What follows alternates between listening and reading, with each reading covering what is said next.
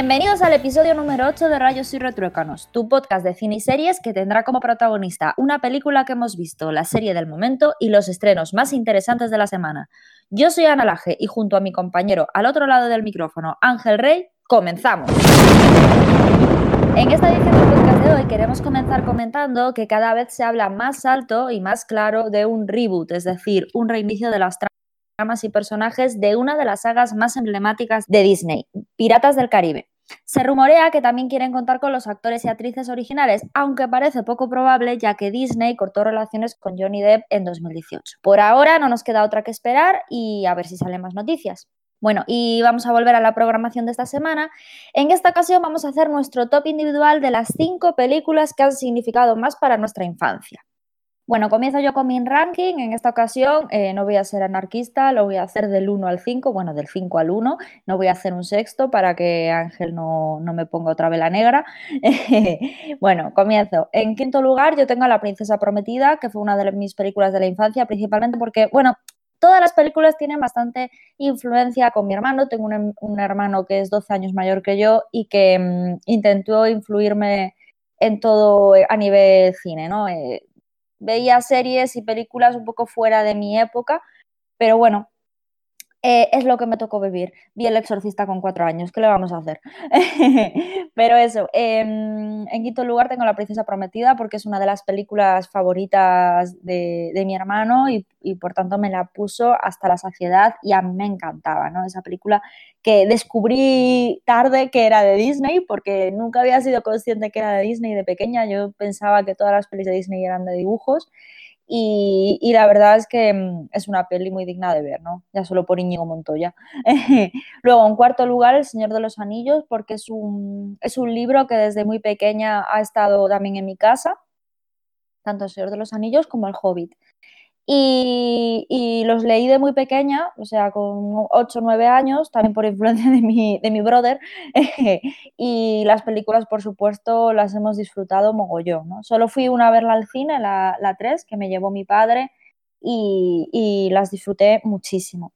Luego Matrix, que es una película de mi infancia porque me enamoré de ella, la he visto 800.000 veces a lo largo de mi vida y me acuerdo que la primera vez que la vi la alquiló mi padre en el Blockbuster, eh, aquel sitio donde ibas a alquilar películas hace tropecientos años, ¿no? Parece ya arcaico.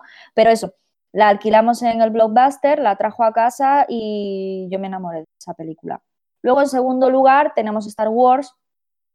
Volvemos a mi brother, era un enamorado de, la saga de Star Wars antigua. Eh, me llevó al cine a ver las nuevas, por supuesto, y las nuevas me refiero a las, las últimas de George Lucas, no, no, no, no las de ahora. Eh, la Guerra de los Clones, La amenaza fantasma, La amenaza del Sith. Y mm, eh, es muy curioso porque, claro, eh, mi hermano las tenía grabadas en VHS de la tele, de a saber de qué época era aquello, y estaban grabadas en la gallega, o sea, en, en gallego. Y yo escuché, o sea, era ya, ya tenía 12 o 13 años cuando, cuando escuché el doblaje de, Constantino Romero.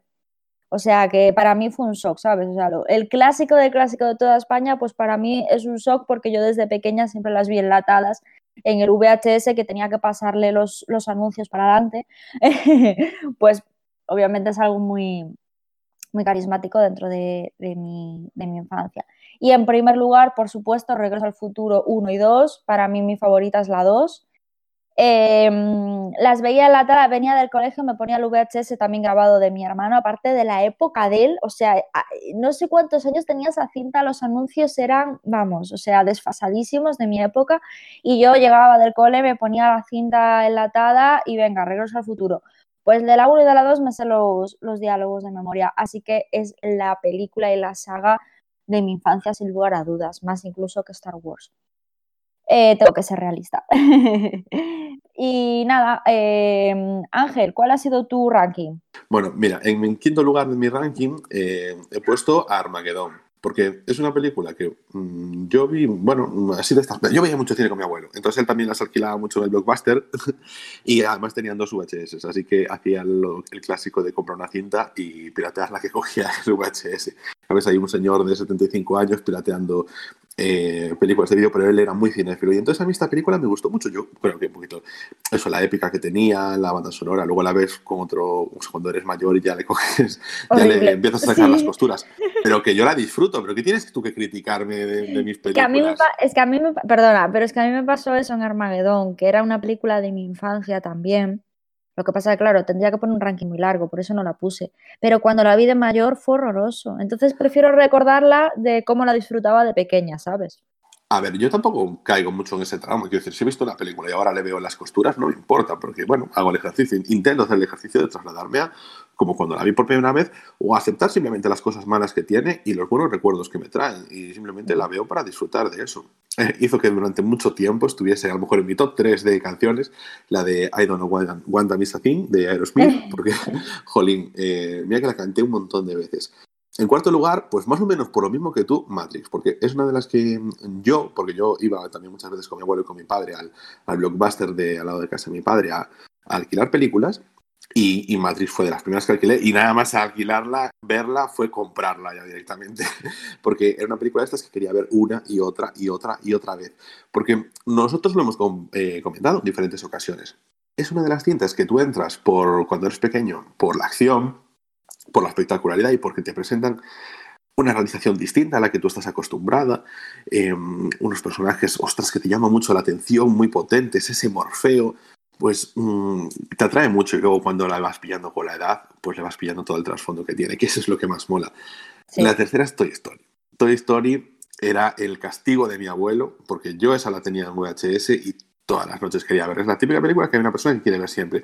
Coste que yo, como tú, es mm, precisamente por eso, por ver mucho cine con mi abuelo, pues veía películas que evidentemente no eran para mi edad. Él no, estaba, no me iba a poner películas de, de dibujos. Esa es la única que teníamos en casa de dibujos. Y el resto era pues La jungla de cristal, Arma letal y todas estas películas así de acción, El exorcista, no porque no le gustaban las de miedo, pero, pero sí que me la cogí yo también muy pronto, ¿eh? porque a mí las películas de terror me gustan. A mí me ponía la, mucho cosa, la, cosa, tío, la de John Yo la vi ya de mayor. Ya la vi de mayor. No era de la, de la filmografía. Pero te digo, el terror de mi abuelo Esa, esa también la vi un montón de veces. Las de Superman antiguas también las había visto un También las de Batman, las de Tim Burton y Schumacher. Sí, sí, las de Schumacher sobre todo. Y, y luego, vale, mira, ya con esto ya voy cortando, pero que, que es a lo mejor una película que yo eh, solo tenía esa, es decir, de animación clásica de Disney. Yo no estoy influenciado por los clásicos de cuando era pequeño, esos los vi cuando tenía 13 años, cuando me las pude descargar yo de internet. Creo que el Rey León la alquilé una vez con mi padrino, pero el resto las fui viendo después. o sea que eh, es mi, mi, gran influencia Toy Story de películas de estas clásicas para, para, niños y niñas. En segundo lugar, es la película de animación que de verdad me cambió la infancia, que fue La Princesa Mononoke. Es que además recuerdo, la primera vez que la vi, fue en una excursión a, la nieve, nos llevaba al colegio, nos la pusieron en el camino de vuelta. Evidentemente no era una película para los niños de esa edad. eh, los monitores que las cogieron, bueno, pues se les fue la pinza, pero a mí me abrió un universo nuevo, no puedo estar más agradecido por su incompetencia. y recuerdo además que llegué aquí a, mi casa cuando me traía el autobús y la película no había terminado. Bueno, incompetencia no tanto, ¿no? Si significó tanto para ti, Incompetencia porque es una película muy violenta donde vuelan cabezas y brazos y bueno, es, verdad, vuelan cabezas y brazos. Es una película muy violenta y no eres tan. Siendo pequeño, no es una película que tú entiendas el trasfondo que tiene, ni el pacifista, ni el animalista. Mucho más fácil y factible es el viaje de Chihiro. O, bueno, pues también es una película para adultos y que tiene sus trasfondos, pero La Princesa Mononoke además es violenta.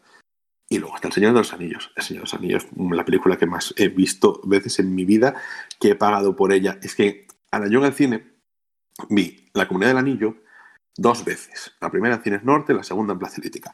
Las dos torres la he visto cuatro veces en el cine. Mi padre, hasta los cojones de mí. Y El Retorno del Rey fui a verla siete veces al cine. Hostia. ¿Con quién ibas? Con mi padre. Oh, bueno, sé, que, sé que he ido con algún amigo porque, claro, yo la veía y luego quería llevar a mis amigos a ver al cine. Las dos torres la he visto con algún amigo más, pero con mi padre las siete veces al cine a ver El Retorno del Rey. Em, y luego, claro, las he comprado en VHS, ¿eh? las he comprado en DVD, en DVD versión extendida, las he comprado en Blu-ray y las tengo compradas en digital. O sea, Peter, Jackson está pagando la universidad de sus hijos con mi dinero. Mi padre también se las compró en VHS y después se las compró en DVD versión extendida. Pero yo me compré la normal primero y luego salió las extendidas. Entonces, Además, como yo no estaba al loro antes, era un chaval, ¿sabes? Entonces yo pedía, ¿qué Señor Anillos? ¿Qué Señor Anillos? Tal. Y lo que salía lo iba comprando. Tenía el parchis del Señor de los Anillos, tenía un montón de cosas del Señor de los Anillos, me gustaba mucho, me gustó mucho esa épica, me gustaba mucho, bueno, las relaciones que tenían. Y a día de hoy, sabes que es una de mis películas preferidas y que, y que veo todos los años. Y ahora mismo estoy volviendo a ver El Hobbit. Yo no tenía libro en casa, fue una cosa que fui pidiéndome cuando eh, salían, porque sí que el uno sí que lo había visto en la biblioteca, porque era algo que hablaba mucho. Yo creo que porque como estaban empezando a hablar del rodaje, se comentaba, pero bueno, cosas que tú de niño no percibes. Y yo creo que con esto ya podemos ir cerrando el top de películas y comenzamos con la película de la semana. Esta semana vamos a volver con otra obra anime de el director de otra película de la que hemos hablado en episodio 2 de este podcast, que, con la película El niño y la bestia. En esta ocasión vamos a comentar Wolf Children, que también había comentado Ángel durante ese podcast que me la recomendaba ver y, le, he hecho caso. El caso es que Wolf Children consiguió aquí en España el premio a Mejor Película de Animación en el Festival de Sitges en 2012. Y también eh, consiguió el premio a Mejor Película de Animación en Japón. La sinopsis de esta película, aunque pueda parecer triste, es una película intensa y desgarradora, pero imprescindible a nivel humano.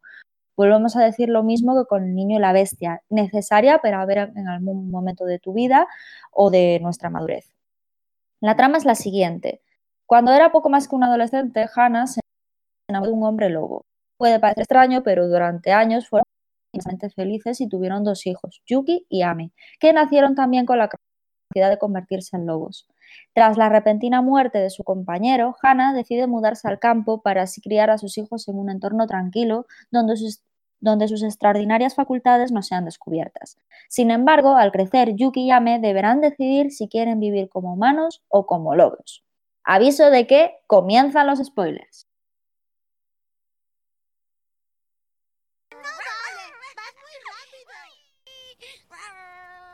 Hoy ¿Qué pasa, mamá? Decidme, niños, ¿qué es lo que queréis ser? ¿Queréis ser humanos o lobos? ¿Eh? Nos mudaremos a un sitio donde podáis escoger lo que queréis ser.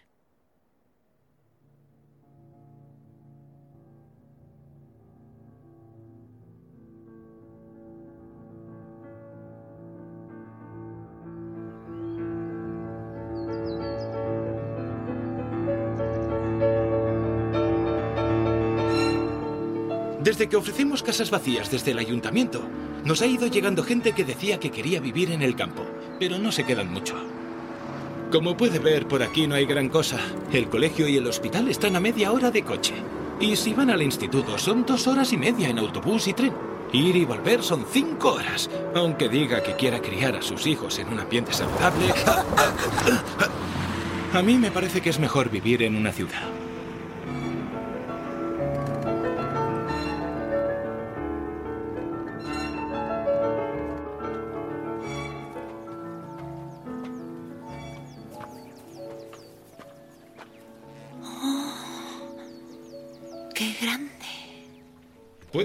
Que el alquiler es una ganga, pero las reparaciones son muy caras. La casa está abandonada. Ah, y no se quite los zapatos. Este sitio prácticamente se cae a pedazos. Pero al menos dispone de electricidad. Y el agua del manantial no se ha secado. Puede usar las cosas del cobertizo si quiere. Es una granja, ¿verdad?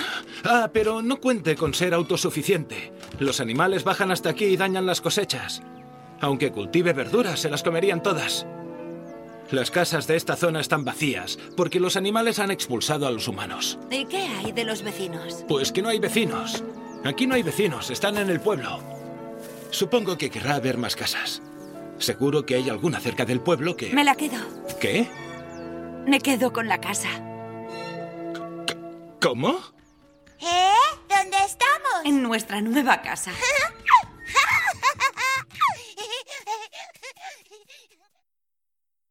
Bueno, pues podemos decir de esta película que, como he dicho antes, es una película desgarradora, es una película muy profunda y que quizás el tema de la maternidad o paternidad es el tema eh, más importante y en lo que se, de lo que se nutre toda la película, ¿no?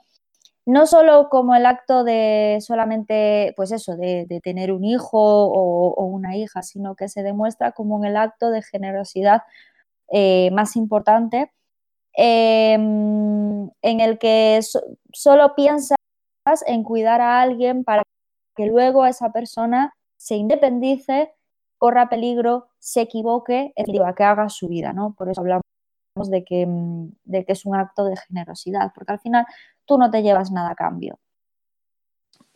En la peli además te lo pone en una situación un poquito extrema, porque eh, no es una película en la que el hecho de tener, o sea, de ser madre, y en este caso ser madre soltera en una sociedad como Japón, pueda equilibrar la balanza entre, evidentemente, tú cuando tienes eh, hijos o hijas, tú tienes que criarlos y vas a dar muchísima parte de ti a ellos y siempre tienes que guardar un poquito para ti, porque si no, pues te puedes acabar volviendo loco.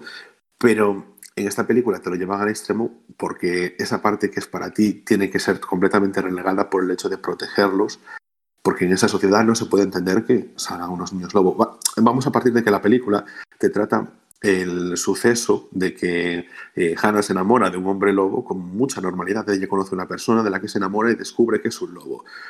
ella continúa con su vida, sabe que eso en esta sociedad, no solo Japón, evidentemente, en todo el mundo, sería em, completamente inaceptable. Es una persona a la que se le llevaría a algún centro de investigación y así posteriormente a sus hijos. Hay una escena, eh, perdona que te corte Ángel, hay una escena muy graciosa que es cuando tiene que llevar a sus hijos al médico y no sabe si llevarlos al médico o al veterinario. Ahora que dices eso, me acordé de esa escena y tenía un veterinario enfrente del hospital y decía, ¿qué hago? Pero a mí lo que me mola es que eso ya te lo da como punto de partida, pero no se pasa la película viendo como, aunque lo hacen de forma cotidiana, lo hace con no, no, se está preguntando ni la película quiere ahondar en el hecho de cómo es posible que haya hombres lobo, cómo es posible que toda esa parte mágica la da por, bueno, esto mm, es algo que el espectador va a aceptar como normal y nos vamos a centrar en la historia sentimental, en la historia humana que está detrás de todo eso. Eso me gustó mucho.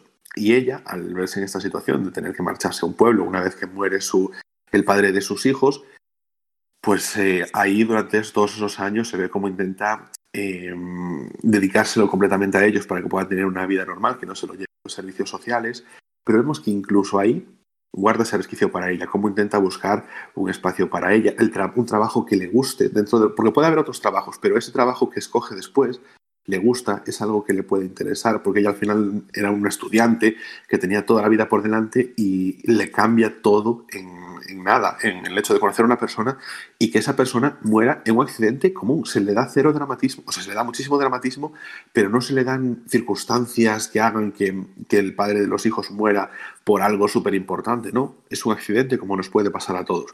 En ese caso él se ahogó porque le pudieron sus instintos, pero no, no se hace demasiada carga sobre ello toda la película versa sobre la crianza y es en ese sentido súper bonita. Y, y además, el hecho que tú dices, o sea, estos niños, después simplemente tú has volcado unas energías enormes en tu vida para que luego ellos se vayan. Eso, es que eso es lo que el síndrome del nido vacío que pasa a muchos padres. Es que al final se basa en eso, o sea, es una, pues, pues aquí no, no, en la realidad no existen hombres lobo, ¿no? Pero sí que existen madres y padres que tienen que, que convivir eh, y vivir esa situación, ¿no? Y al final lo bonito es cuando, cuando un padre, yo creo que el ser padre es cuando te das cuenta de que, que tú eres padre porque tú lo decides, ¿no? Em, y, y, porque te hace ilusión y porque tal, pero en realidad mm, es un acto de, yo lo veo como el mayor acto de, de generosidad que se puede hacer a lo largo de la vida humana, porque si eres padre de verdad, tienes que, vivir con, la inseguridad y de que mm, esa persona no va a estar, eh, ¿cuánto está? Hasta los 13 años. A partir de los 13 años empieza a pensar por sí mismo, a tomar sus propias decisiones, a equivocarse y a meterse en sus problemas, en su vida y, en sus entornos. Entonces yo creo que eso es, es, muy duro. Y luego ya cuando se van, ¿no? Que es el final de la película, cuando el hijo de ella eh, decide ser lobo y la hija de ella decide ser eh, humana. El hijo, el hijo se va al monte, se va a la naturaleza y, desaparece. Y la niña, sin embargo, eh, hace una vida normal, de, pues sí, se, se, independiza de su madre, pero por estudios, ¿no? Por un, un, tema más, más natural. Que vemos que además cómo va cambiando, porque en la mitad de la película tú piensas que la niña es la que más Sí. separada está de la madre, el niño está más apegado, y, Sí. y- cómo va cambiando, pues por la edad, por las decisiones que van tomando, y cómo, jolín, en todo momento Hannah pues acepta esas cosas y, y, jolín, los apoya siempre, la verdad, que queda súper bonito porque la ves muy, muy alejada de estereotipos y de prejuicios. Ella simplemente hace lo que cree que es mejor para sus hijos en todo momento. Sí, sí, sí, sí. Y aparte, eh, bien hecho, ¿no? Porque al final ella se adapta a correr por el monte con dos niños eh, transformados en lobos, ¿sabes? Y lo hace por ellos, simplemente por ellos, para que ellos tengan la libertad de escoger. O sea, me voy a la naturaleza y aparte lo dice en un momento dado de la película que, que para mí, bueno, ya lo diré después, es mi escena, es mi escena favorita, bueno, ya lo digo ahora, es mi escena favorita que es cuando ella dice, no puedo estar en la ciudad con dos niños lobo mis hijos aullan, molestan a los vecinos, eh, no, no puedo. Entonces me voy a la naturaleza a que allí puedan tener vida social, ¿no? Eh, pues van, van, a tener que ir en algún momento al colegio, van a tener que relacionarse con la gente del pueblo, pero tienen todo el monte, porque vivimos en una casa relativamente aislada, tienen todo el monte para que puedan dejarse llevar por sus instintos y tengan sus dos partes, sus dos seres eh, eh, enriquecidos en ese sentido, ¿no? Y, y, y, dice una frase y es que ellos puedan decidir, creo que en un momento dado de la película se dirige a su marido muerto, ¿no? Y le dice, para que ellos puedan decidir si quieren ser lobos o si quieren ser humanos. Es maravilloso, o sea, me parece el, el ejemplo de la, de la, paternidad y de la maternidad en grado sumo, o sea, es maravillosa y es muy desgarradora, ¿eh? A mí me, me dejó compungidísima la película. Hay que ser Pero te lo lleva bien. Quiero decir, eh, a mí, yo cuando la vi, eh, la vi una tarde así medio de bajona. Y, y, a mí me gustan estas películas porque sabes que tienen un dolor, pero que también te reconcilian con, con la gente, te reconcilian un poco con la vida, porque es un dolor que sabes que tiene que pasar, que no estás escapando de él, no estás eh, dramatizándolo más de lo doloroso que es y que simplemente aceptas la realidad. Esto es lo que es, esto es doloroso, esto es triste, pero la vida es así y es parte de ella. Y, y la vida sigue. Y entonces la película, jolín, lo, lo, lleva muy bien. Es que Josoda está haciendo unas películas ahora bastante interesantes en eso, a nivel de, de madurez, madurez, y ya lo diría sí, del es, es, esa ¿Quién es la diría del director de Digimon la película? Otra vez tenía que decirlo. Es la segunda vez Jolín. que lo dice. A mí es la segunda vez que hablamos de, de Josoda, ¿eh? Y por eso. Pero es verdad, o sea, te las trata con mucho cariño, con mucho mimo, con mucha humanidad. A ver, yo creo que es muy excesivo cuando ahora mismo. Es que Josoda está junto con Makoto Shinkai como los directores de películas de anime más, más preciados ahora mismo en Japón. Evidentemente, no, no contamos a Miyazaki, que sabemos que todo lo que salga de ahí siempre tiene toda la atención puesta. Pero son los dos directores que llegaron más a la gente. Eh, Makoto Shinkai con John Mem y, y Hosoda con Gold Children y con El Niño y la Bestia eh, pegaron muy fuerte. Y con otra película que es La chica que saltaba a través del tiempo. Yo creo que a veces son cursis. Pero y la película a veces se me hace un poquito cursi, pero joder, que la vida también es a veces cursi. A mí, Entonces, pues, creo que está bien llevado. A mí, sinceramente, como, bueno, me, me reconozco completamente inculta del anime, ¿vale? O sea, sí que es cierto que he visto películas he visto cosas y me gustan y, o no me gustan y yo en cuanto a géneros de cine soy súper abierta, es que yo veo de todo desde siempre. Entonces no tengo ningún tipo de, bueno, de prejuicio ni nada de eso. Pero sí que es cierto que del, del poquito bagaje que tengo en el anime, que al lado tuya no es nada, eh, me gusta muchísimo este director, ¿eh? muchísimo. Y el viaje de Chihiro, que lo vi hace relativamente poco, creo que hace dos o tres meses, la princesa Mononoke se la había visto hace años, pero el viaje de Chihiro no. Y, y, me encantó, o sea, me, me, me, enamoré de esa película. Pero sin embargo, eh, Your Name y todas estas, lo que estabas hablando tú de la cursilería, eh, lo veo para pasar el rato y reconozco que está bien, que son originales, que, que es mucho mejor que ver otra película, porque al final eso es, son tramas originales y, y puestas en escena que, que, son muy bonitas. Pero a mí el rollo cursi no, no, yo prefiero este, este tipo. A mí este director Es que tanto el niño la bestia como Wolf Children Que también es películas cursi en ocasiones. Que estas también son cursis, lo que pasa es que creo que se llevan son más mejor. realistas, quizás, ¿no? Sí, súper realista. A ver, no, pero. A ver, Creo que utiliza, llevan, llevan mejor el equilibrio. es que utilizan la, que utilizan la fantasía a modo de metáfora para hablar de la humanidad. Pero Your Name en ningún momento habla de la humanidad, habla de una historia, ¿no? Yo creo que esto lo puedes extrapolar a tu vida, tanto Wolf Children como, como El niño y la bestia. Tengo 800 puntos de mi vida en donde me siento identificada. Con Your Name no me sentí identificada en ningún momento, es lo que te quiero decir en cuanto a realismo. Obviamente no, no hay un mundo paralelo de, de- animales como el niño y la bestia dominado por animales, ni tampoco hay niños lobos, ¿sabes? Como en Wolf Children en, en el mundo. Pero sí que las situaciones que se viven, sí. Madre coraje, padre coraje, eh, huérfanos. eh, eh, tu vida está súper tranquila y súper equilibrada y de repente te viene un mazazo y, y- y cambia radicalmente, ¿no? Es que yo creo que eso es la vida, sin más, o sea, pura y dura. Y en esta, por ejemplo, lo vemos en cómo se centra en la etapa de la crianza y, y de cómo, bueno, te vas ubicando en el mundo. Y el niño la bestia, pues tira más hacia la adolescencia, está cogiendo Sí. varias etapas de- de- del crecimiento y está bastante interesante. Ahora Para que mí dices que- eso, podría Dime. ser una saga de, ¿sabes? Las típicas sagas que hacen algunos directores, sobre todo en Asia lo hacen mucho, ¿no? Porque sé de varios directores, sobre todo coreanos, que hacen lo, del, lo de sagas de películas completamente distintas, pero que sí que se encierran en un mismo contexto, ¿no? En todas partes habas. No lo sé. Podría ser, ¿eh? Podría ser. A ver, yo veo en estas dos una relación muy clara. No Sí. digo que no haya más. Lo que pasa es que a lo mejor son dos etapas que le interesan y las otras de la vida no le interesan nada. Aquí al director no le he leído ninguna entrevista. Eh, a lo mejor se lo han preguntado, a lo mejor ya lo ha contestado. Si alguien lo sabe, que nos lo diga. Pero bueno, si no, le podemos echar un vistacillo. Uf, Tía, el pueblo, o sea, la sensación de libertad eh, que te da cuando llegan al pueblo. Eso es una maravilla en esa película. Es lo que, mm, lo que más te reconcilia con el corazón. Ay, es que yo me sentí muy identificada, porque desde que estoy, bueno, tú ya sé que estás súper dolido, ¿no? Porque haya desaparecido así y me haya ido a, hacer de oveja, no, como dices tú, de Frodo Bolsón, ¿no? Yo nunca he dicho eso. Sí, bueno, siempre echas en cara aquí en el podcast, sí, porque ahora ya no eres de aquí, ya eres de fuera. Ah, no, pero, pero no, no lo digo porque tú te hayas ido, sino porque siempre vas de Viguesa y ahora estás en, en el medio del monte, ¿sabes?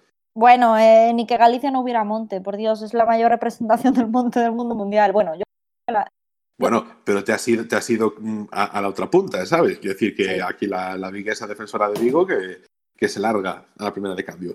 Bueno, cuéntame, venga. que sí que yo, Identificada. Que sí, yo me sentí un poco identificada porque sí que es cierto que cuando vienes de vivir eh, en una ciudad, bueno, nosotros tampoco vivimos en Madrid, ¿no? Vivimos en Vigo, pero mm, al final es una gran ciudad.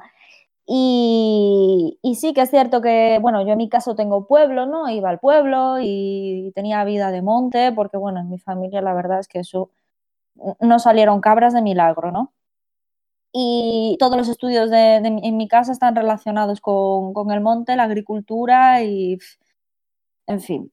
Pero mm, sí que es cierto que cuando llegas a un sitio que te ves ahí medianamente un poco aislada, ¿no? Y, y que sales de casa, yo por ejemplo, salir de casa, que eso sa- sale en la película, salir de casa y de repente tener monte, monte para arriba para irte a pasear y estar con tu perro, ¿no? En este caso iban, sus hijos vestidos de lobo, ¿no? Pero estar con tu perro dando una vuelta, eso es que no hay dinero que lo pague. De verdad, ¿eh? Eso no hay dinero que lo pague. Y la sensación de libertad, eso es maravilloso. Así que en ese sentido me sentí muy identificada. ellos están en el pueblo y sobre todo empiezan a hacer esa vida de colaboración. Eh, porque tú, evidentemente, en los pueblos pues tienes otras cosas, rollo, eso, eh, las maldades que pueda haber, los cotilleos y todo eso, pero la gente también entiende lo que es el trabajo, de decir, ostras, es que tengo que cultivar, tengo que hacer, eh, eh, darle, a- o sea, abastecerse, trabajar la tierra, sabe lo que es esa parte. Entonces, claro, como en el pueblo no hay tanto eh, trabajo de pues, agencia de publicidad o broker o cosas así por el estilo, pues la gente se va a lo que son, lo que ahora, mm, debido a la pandemia, consideramos los trabajos esenciales de la agricultura y, y sabe lo que cuesta sacar un producto de la tierra. Entonces eso se valora mucho más y eso también es bastante agradable. Sí, aparte ella lo hace porque los ahorros que le había dejado su marido se le estaban acabando, porque ella no podía ir a trabajar. Entonces le estaban acabando y dijo, bueno, una manera de ahorrar es conseguir el autoabastecimiento. Y ahí es cuando empiezan las relaciones sociales con el pueblo, que es que gracias a que empieza eh, a, a querer plantar, el pueblo, gente del pueblo, sobre todo hay un señor mayor que se fija en que ella no da echado arriba ninguna cosecha y le enseña a cómo cosechar, ¿no? Y entonces es muy, es muy curioso, ¿no? Porque eh, el pueblo eh, la toma ella como una loca que se ha ido al culo del mundo y que es una mujer de ciudad que no va a ser capaz de llegar a nada, ¿no? La intrusa. Luego pasa por, por la etapa de mm, le ayudo porque no da echado ninguna cosecha para arriba y es necesario, pues vamos a ayudarla a que por lo menos pueda tener alguna cosecha para autoabastecerse. Y luego pasa a que ella aprende, eh, gracias a ellos, a cosechar, a que tiene muy buenas cosechas y pasa a formar parte del pueblo. Ya entra dentro de la sociedad porque a mí me salieron las patatas este año, te doy patatas. Y a mí me salieron huevos porque tus gallinas no ponen, pues yo te doy patatas y tú me das huevos. Entonces empiezan ahí, entran completamente ya en, la, en las relaciones sociales con el pueblo. Y eso es muy, muy bonito, ¿no? Porque al final ella eh, se convierte en una más en esa sociedad y, y eso es, está muy chulo. Es que lo que vemos también en la, en la película con toda esa parte es como ella rompe las dinámicas clásicas de la capital o de las grandes ciudades de Japón y evidentemente del mundo y pasa a tener otro tipo de vida, un tipo de vida más lento, un tipo de vida más cuidada, más centrada eso en, en lo esencial, más minimalista, si se quiere decir, y, y, donde ella tiene mucho más tiempo para su familia, mucho más tiempo para, para cultivar relaciones humanas. Eso es la parte más bonita que trae la película. Porque no nos olvidemos, esta película va de una mujer que tiene dos hijos que son lobos, lobos y humanos, y que intenta que no la descubran y que ellos puedan tener una vida tranquila. Pero siendo ese el argumento, realmente lo que nos cuenta es eso, cómo ella eh, pues paró su vida, que digamos también los ahorros de su marido. Su marido era un trabajador precario que trabajaba de, mensajero, de, de, lo que encontrase, cargando cajas y cosas así por estilo. O sea, tampoco era mucho, pero la vida en el campo pues era mucho más barata porque quitas lo superfluo, te queda lo esencial, que al final es eh, la comida, los suministros básicos y la familia. Y las relaciones entre los miembros del pueblo que se ayudan. Sí. Que eso al final es el eje de toda la película. Y bueno, pues yo creo que con esto ya, uf, ya hemos terminado así un poquito de comentarlo a grandes rasgos. Comentado tu escena preferida. Sí, yo, bueno, comenta la tuya. Mi escena preferida es cuando el señor le dice a Hannah, el que la ayuda, el agricultor que la ayuda, esto es muy poco, tienes que plantar mucho más. Y al principio no entiende. Para ella lo que está plantando pues es suficiente para abastecerse. Pero se da cuenta cuando tiene de más que es cuando puede empezar a, formar parte de la sociedad. Entonces, es a través de eso, de decir, bueno, yo tengo más cosecha, te voy a entregar, lo que decían hace un poquito, te llevo patatas, te llevo huevos, etcétera, como empiezas a formar parte de, de, de una comunidad. Y qué tan importante es eso, ella al mismo tiempo también ve cómo sus hijos pues, se estaban estabilizando en el colegio, consigue otro trabajo en, en el parque natural. Era un parque natural, ¿no? Eh, sí, era como un centro un refugio. de conservación o algo así. Sí. Mm. Que, joder, un trabajo precioso. Es que yo, los dos firmábamos a eh, vivir así. Hombre, yo vamos. vamos.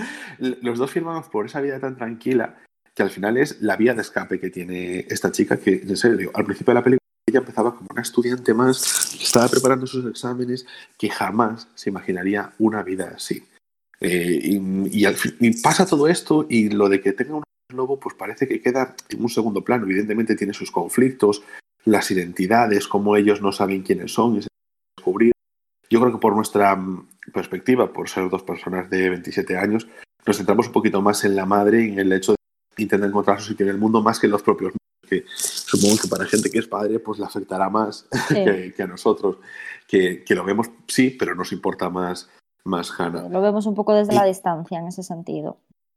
Exactamente. Bueno, yo creo que con esto ya, ya podemos terminar y dar paso a la serie de la semana.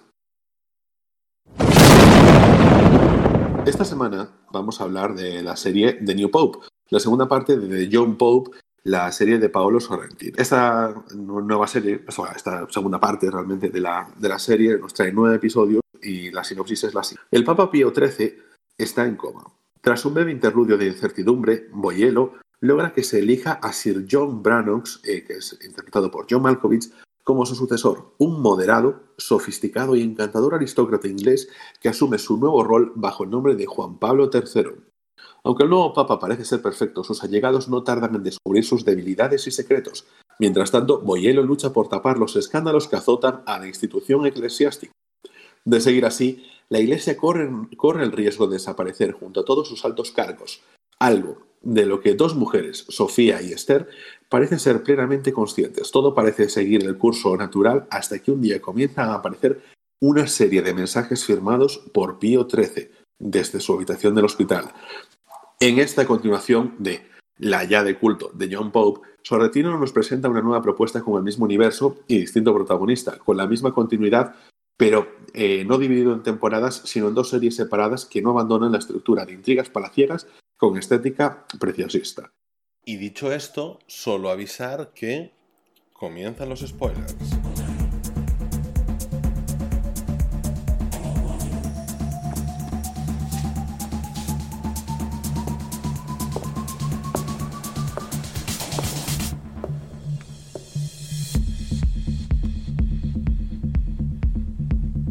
Porque al final Juan Pablo III ha creado la base de un ejército de jóvenes católicos.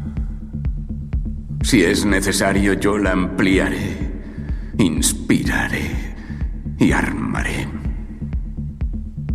Los días venideros serán cruciales. Por eso necesito que estéis de mi lado. Mi rojo telón de fondo. Todos estaréis a mi lado, silentes, obedientes y buenos. Sois demasiado viejos para reinventaros, para comprender los vaivenes de la naturaleza emocional de este mundo. No tenéis que confiar en mí. Solo tenéis que confiaros a mí y rezar. Rezad por don Antonio, un buen cura que sufre, y por esos seis niños asustados. Dios está de nuestro lado. Nosotros tendemos al bien, como Dios tiende al bien. Por eso Dios seguirá a nuestro lado. Porque Él me conoce y yo le conozco a Él. Oremos.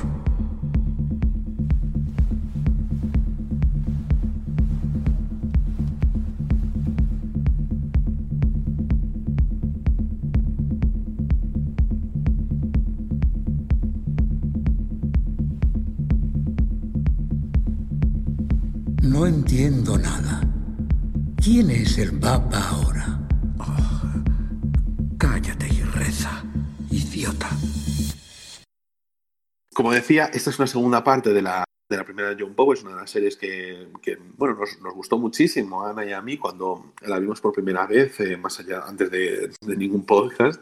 Sí. Y, y, llevábamos, porque estuvo un año de parón, si no me equivoco, antes de, de, tener esta segunda, segunda temporada, segunda temporada que no es temporada, segunda parte. Lo primero que a mí esto me llama la atención, que no vaya por temporada, sino por partes. Una de estas cosas que hace eh, el querido Sorrentino, por supuesto. Querido, no, no seas hipócrita, para ti no es querido. Como, es que eh, tengo opiniones encontradas opiniones encontradas. Tengo una opinión muy mala de Sorrentino, pero sin embargo Joe Pope y New Pope son dos propuestas que me gustaron bastante.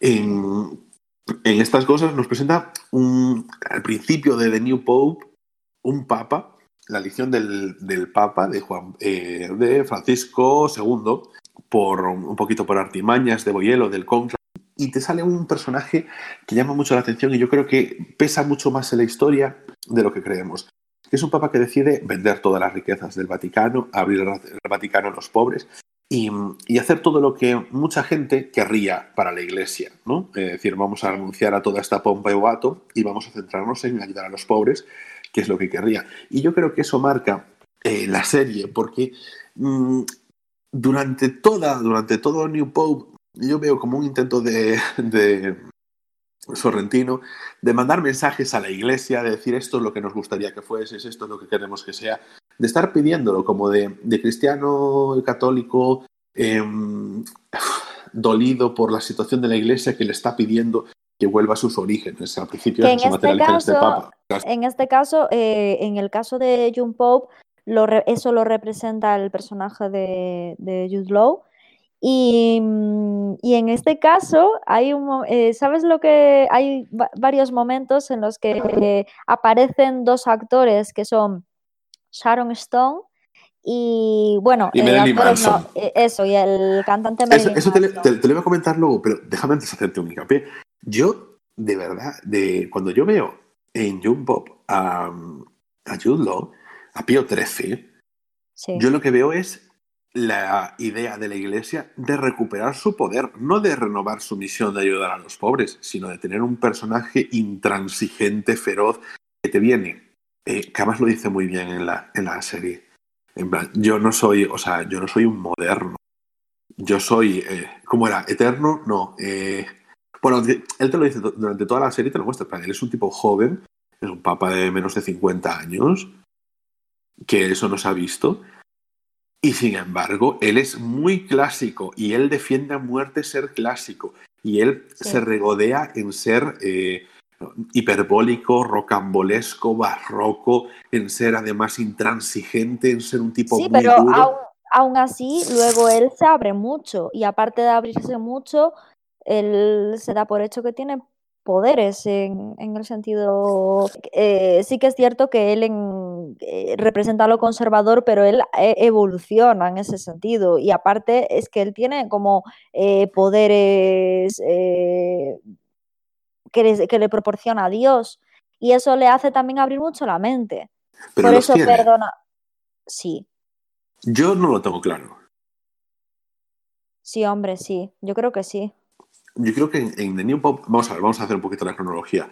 Eh, aparece este papa, el primero que es con el tema que, en el que estábamos, eh, y, ese papa lo asesina, lo asesinan desde dentro de él eh, los cardenales. Luego, durante la trama de la serie, van diciendo que si esto fue obra de Pío XIII, porque, claro, aquí con el despertar de Pío XIII se, produ- se produce en paralelo a la aparición de John Malkovich.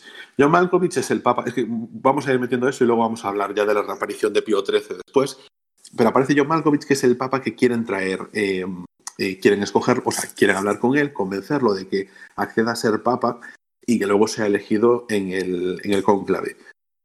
John Malkovich nos presenta un personaje que yo aquí creo que ese es Sorrentino.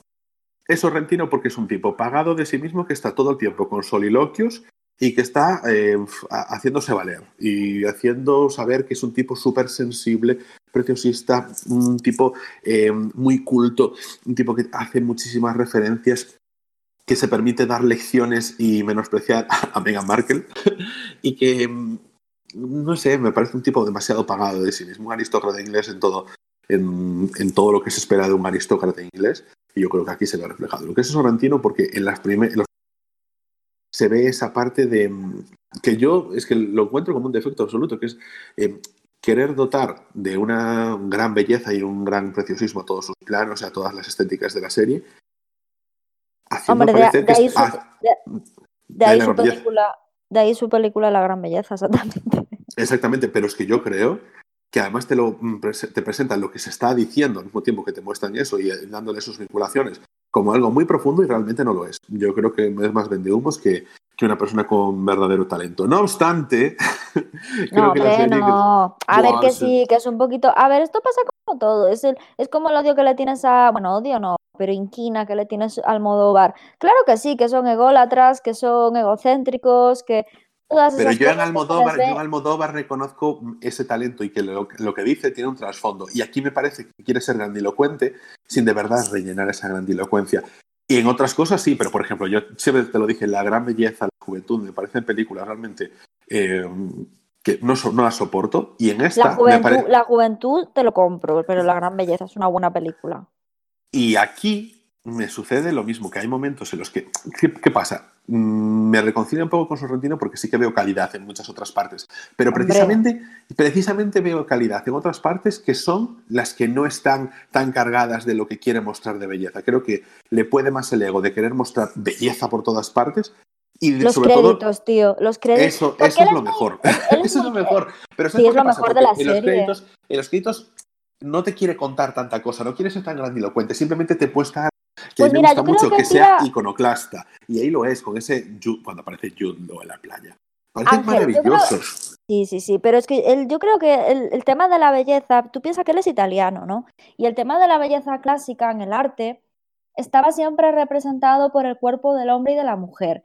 Entonces, él yo creo que quiere ser muy clásico y muy tradicional en- dentro de su cultura y expresar la belleza con el cuerpo del hombre y de la mujer. Y es una cosa que destaca muchísimo siempre en todas sus obras. Y aparece la serie, por ejemplo, los cuerpos de las monjas, los cuerpos de los hombres, muchísima desnudez, porque eso en el clasicismo era la base de la belleza. Y yo creo que tú quizás piensas, bueno, es que qué no, pero no tengo, no tengo ningún problema con toda la parte en la que muestra precisamente eso.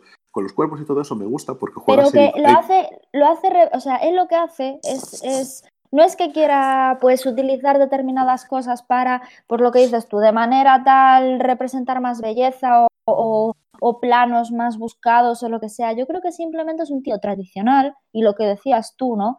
De que po- podría ser perfectamente el papel, el, el personaje de John Malkovich, pues sí, es un tío tradicional. Y él lo dice, que es tradicional, joder, ha hecho una serie hablando de la iglesia.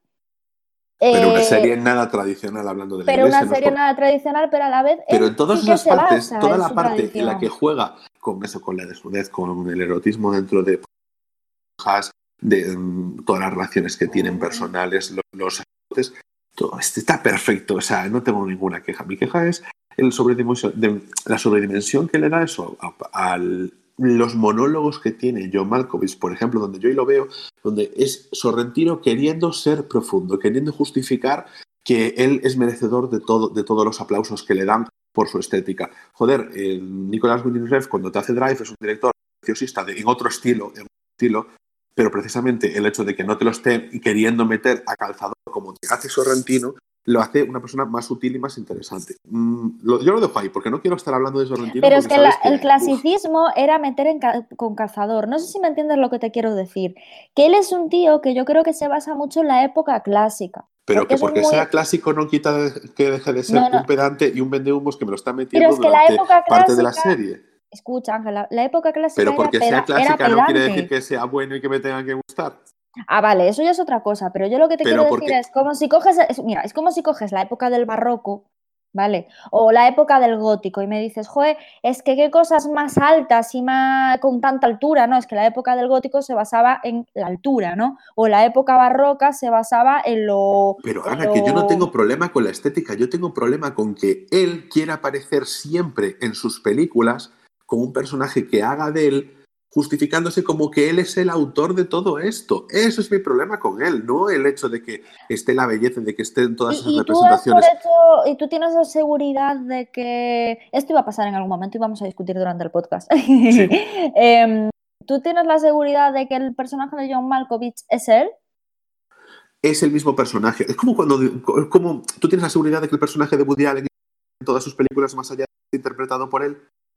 Bueno, Ángel, pero es que eso se nota muchísimo, eso es distinto. Pues lo mismo, eso, otra cosa es que no lo quieras ver, pero aquí eh, el señor Sorrentino es el personaje, nunca me acuerdo del Antonio este, que es el de la gran belleza. Es que Después, Woody Allen ah, se basa en ah, hablar de su libro todo el día, bueno, y, Y Almodóvar Michael. Caine también en la juventud, y ahora en este caso John Malkovich. Es que eh, ya me extrañaba a mí que John Pope no apareciese nada de eso.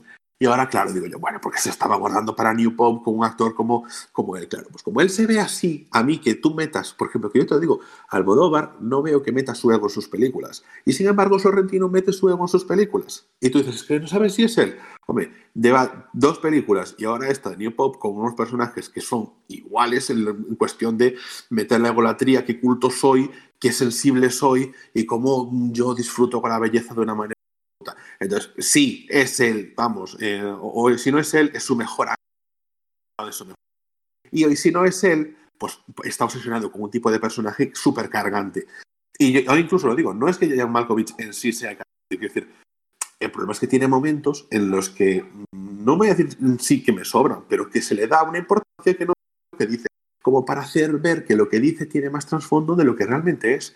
Entonces, como Sí, me estás que falseando, sí, que pues tienes, me toda la razón, tienes toda la razón del Y no va contra el clasicismo, o sea, no tengo ningún problema No, con pero las- que estás con su tradición. O sea, yo creo que en el lugar de, de la que cultura tiene de una cada tradición país. de ego, ok. tiene No, que la cultura, la- no, la cultura de cada país. Y en Italia, al final, eh, es, el, es, es uno de los países a nivel artístico más bellos del mundo, por no decir el más bello, de- de lo que es infraestructuras, lo que es arte, pintura, todo eso. Y quizás eso es lo que él intenta representar y hacer alarde de ello, ¿no?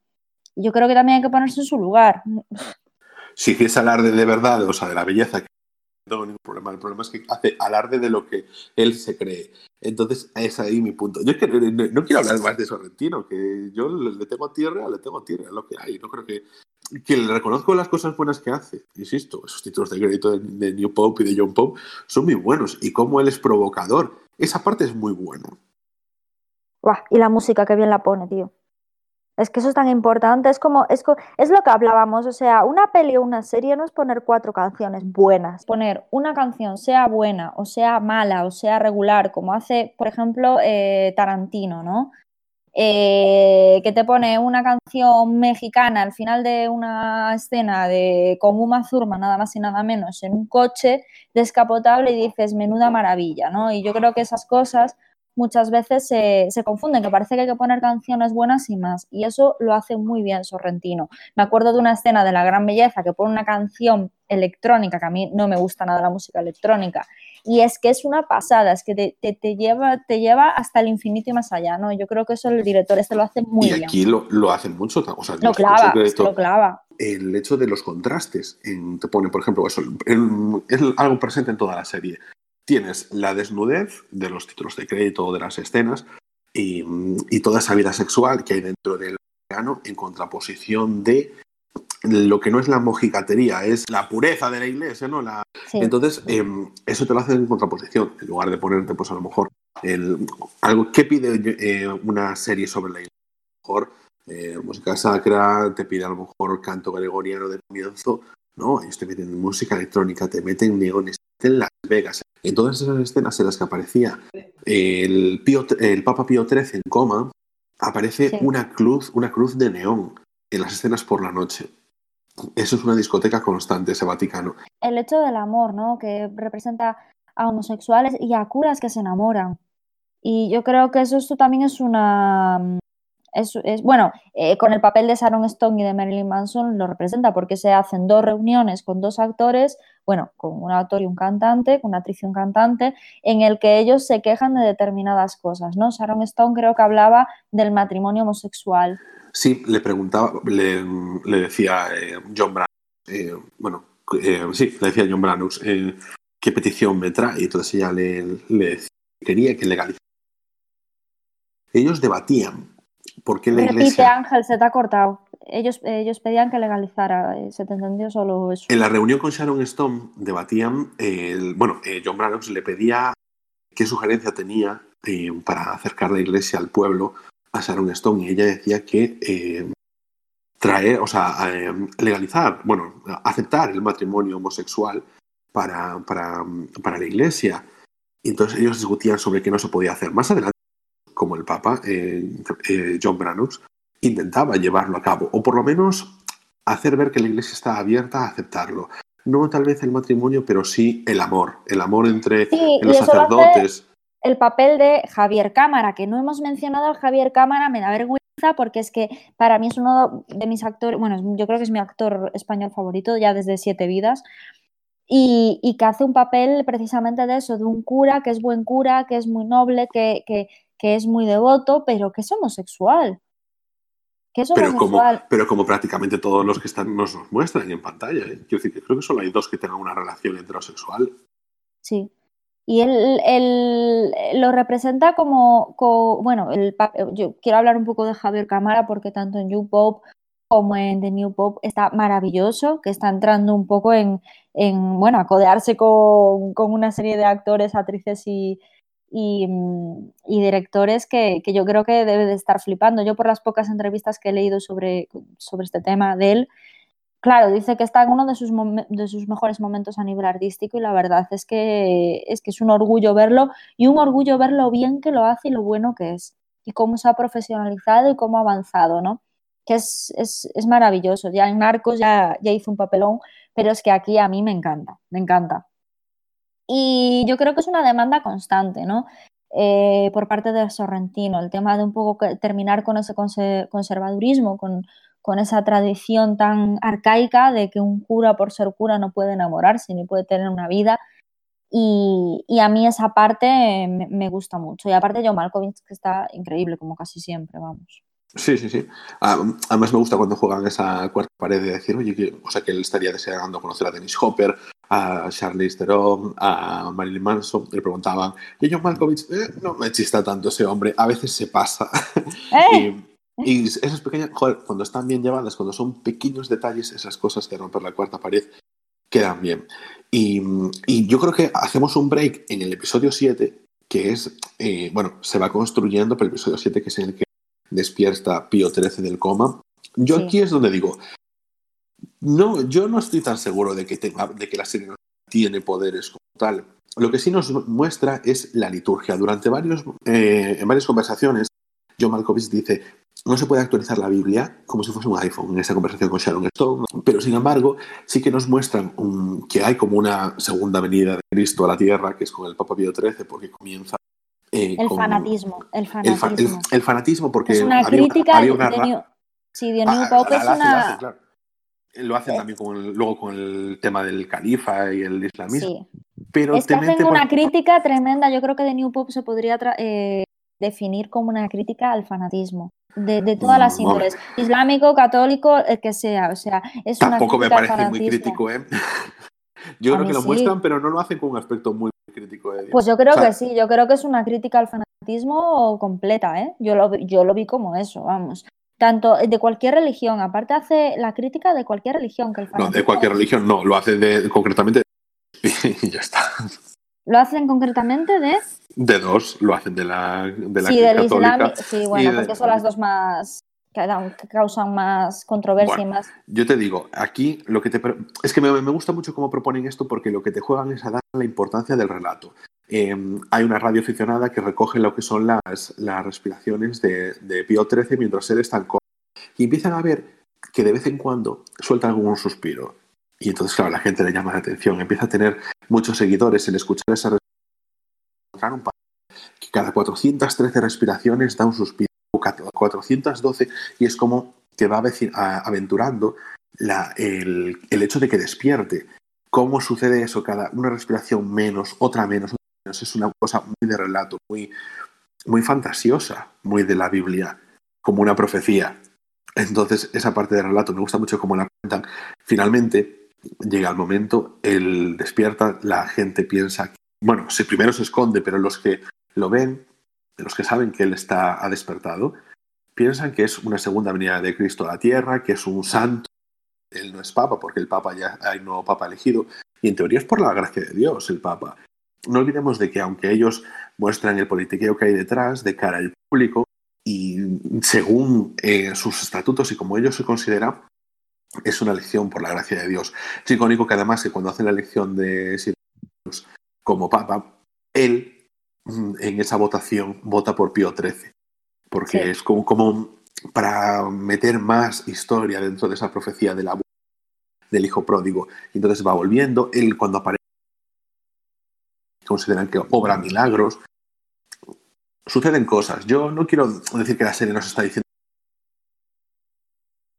con ese realismo mágico que tiene. Punto. Ya está. No decir que o no tenga poderes me parece un poco excesivo, ¿no? Porque realmente él tiene dos interacciones, la que hace que él, bueno, Hombre, es que de. June Pope, de June Pope, Ángel, cuando pasa lo de lo de que deja embarazada a la chica, yo creo que ahí se deja claro, ¿no? No, yo creo que te juega un poco con esa parte de ser intermediario de Dios, ¿sabes? De ser el Papa, de que el Papa tiene... Pues como- yo creo que precisamente, mira, yo creo que va por el rollo, yo lo, lo, lo interpreté de otra forma. Yo, yo creo que va por el rollo de que en el momento en el que le pone la mano en el final de Jump Pope y la chica se queda embarazada y luego en la segunda parte ella se vuelve tan fanática hasta llegar al punto de que en el final se hace un grupo terrorista en defensa de Pío XIII, es como una demostración de que el mundo no está preparado para una persona con tanto poder. Y yo creo que va, yo creo que Sorrentino va un poco por ahí, ¿no? De que el mundo no está preparado la para demostrar. porque quiere lo que quiere, o sea, cree lo que quiere creer. Y no más. yo creo que en ningún momento, o sea, creo que no se presenta de verdad a Pío XIII como una persona que tenga poderes, sino que simplemente actúa, pues eso, porque Dios actúa a través de él a veces. O más o menos actúa a través de él, entre comillas, porque son cosas muy puntuales. Quiero decir, además, lo que me gusta es eso, que son puntuales y que no hace va, tengo poderes, porque si va, tengo poderes es al niño este eh, que tenía problemas, lo hubiese curado, lo hubiese puesto a, saltar a la copa. Pero es que yo, precisamente es eso, donde se hace la demostración de que el mundo no está preparado para que él demuestre que tiene poderes y que él en realidad tenga poderes. Pero sí que los tenía y sí que los tiene. Y sí que Dios se, representa, se representó en algunas ocasiones a través de él, pero es la demostración de por qué no, eso no puede pasar. Yo creo que el final de la serie de New Pope es la demostración de por qué no puede haber un hombre en el que Dios se represente. Y yo creo que va por ahí, el rollo, pero quizás... Hacia el final de la trama eh, de John Pope, de New Pope, lo que nos encontramos es con que se contrapone eso, el fanatismo que hay en el Islam y que ellos consideran que si aparece Pío XIII de cara a la gente, se generaría una masa de fanáticos tal que la gente se inmolaría por Pío XIII, porque esa sería la verdadera religión, que es la demostración de la vuelta de, Cristo a la tierra, de que Dios existe y todas esas cosas de, la iglesia. Entonces ellos ven que ahí tienen un poder que es capaz de hacer que el fanatismo deje de ser el monopolio del Islam y puedan trabajar ellos con el, con el fanatismo por parte de los católicos. Y esa me parece la parte más interesante, porque saben solo la acción de hacer público eso, lo conseguirían. ¿Por qué? Porque se ha labrado una historia, se ha labrado la historia eso de las, de las eh, respiraciones y de los suspiros, de que había un único voto que fue hacia Pío XIII por parte justamente del Papa, que en teoría estaba designado por la Madre de Dios. Entonces yo ahí es donde, bueno, me refuerza la idea de que realmente es una persona sin poderes, pero que el hecho de que mm, las consecuencias, o sea, lo que se sembrando pues da lugar a una historia que lo hace todo mucho más creíble.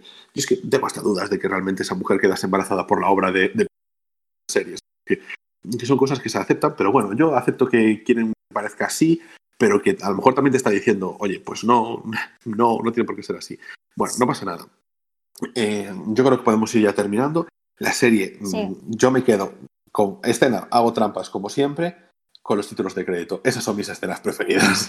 Yo te iba, te iba a decir lo mismo que mi... Vale, pues entonces cojo otra. Cojo, cojo cuando Pío XIII vuelve, porque para mí Pío XIII es de ser un papa completamente autoritario. Entonces eso me mola mucho cómo lo presentan cuando llega con todo su barroquismo, con ese sombrero, con esa vestimenta que lo traen como en una procesión de Semana Santa dice vuelto y entonces habla de, cómo él va a tomar el control de verdad de todo, aunque el Papa sigue siendo eh, Sir John Brannox. Esa entonces sería mi escena preferida. Te dejo los títulos de crédito para ti. Sí, la mía son los, títulos de crédito, tanto eh, los de Jump Pop como estos, y destaco lo que decías tú, el momento en el que Jude Law aparece en la playa. bueno, y con esto creo que podemos dar por terminada la serie de esta semana. Eh, acaba bastante bien y podemos pasar con las recomendaciones de la semana. Bueno, en esta ocasión voy a hablar de una película que se acaba de, mm, bueno, hace unos días que se ha estrenado en Netflix, se llama Disobedience y es una película de Reino Unido del 2017 que yo tenía especial ganas de, mm, de ver. El director es Sebastián Lerio, que es un director chileno, que la verdad es que no conocía mucho la filmografía, pero estuve echando un vistazo y la verdad tiene algunos títulos que, voy a ver esta primero y en caso de que me mole, pues le daré una oportunidad. Bueno, la película está protagonizada por Rachel Weisz y Rachel McAdams, que son dos, actrices que me gustan bastante y, por eso la verdad eh, me había llamado la atención. Os digo un poquito la, la, sinopsis. Es una mujer que se crió en una familia ortodoxa judía que regresa a su hogar con motivo de la muerte de su padre, un rabino. La controversia no tardará en aparecer cuando comienza a mostrar interés por una vieja amiga de la infancia. Bueno, pues ya sabéis, está en Netflix, como ahora no podemos recomendar nada en cines, tiramos por plataformas y, a ver si nos gusta. Bueno, pues en esta ocasión yo voy a recomendar una sesión doble de Phoebe Waller-Bridge. La primera de ellas es la nueva serie que se estrena en HBO, que es Run, y que eh, va a ser ahí una de las series eh, del año para mí. ya lo digo desde antes porque a mí Phoebe Waller-Bridge me gusta mucho, me, parece una chica que, que tiene un bastante talento y que hace unas propuestas bastante interesantes. Os cuento un poquito la sinopsis. Ruby vive una vida monótona hasta que un día recibe un mensaje de texto de Bill, eh, su exnovio de la, de la adolescencia, en el que la invita a cumplir el pacto que hicieron entonces, abandonarlo todo y escapar juntos. Mm, yo espero mm, un poquito, un poquito de la brillantez que tiene Fleabag para que a mí esta serie me conquiste y es a la que ya desde que empezó el año sabía que le iba a dar una oportunidad. Y por fin, oye, se va a estrenar este lunes y os habrá estrenado este lunes desde que estoy grabando, ya se habrá estrenado el primer episodio, pero, pero creo que merece mucho la pena.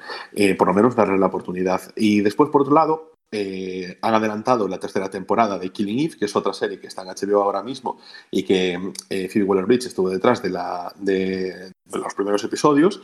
Y nada, simplemente hacer esa recomendación porque es una serie que me gustó mucho el año pasado, bastante agradable y a mí que no me suelen gustar las series procedimentales, de detectives. No es un procedimental al, uso, porque no es un caso cada episodio, pero este tipo de series a mí no me suelen entrar y esta pues la cogí con muchísimo cariño.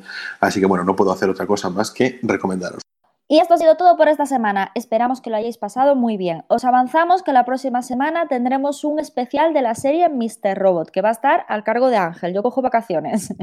Hasta entonces, recordar que estamos disponibles en Spotify, en eBooks, en Apple Podcast y en casi cualquier aplicación de podcast. Podéis contactar con nosotros en arroba y retruécanos, la cuenta oficial del podcast en Twitter, escribirnos a hola arroba rayos y o uniros al grupo de Telegram en el enlace t.me barra rayos y retruécanos podcast que encontraréis en las notas del episodio. Yo soy Ana Laje. Y yo soy Ángel Rey. Y nos vemos en siete días aquí mismo, en Rayos y Retruécanos, el podcast.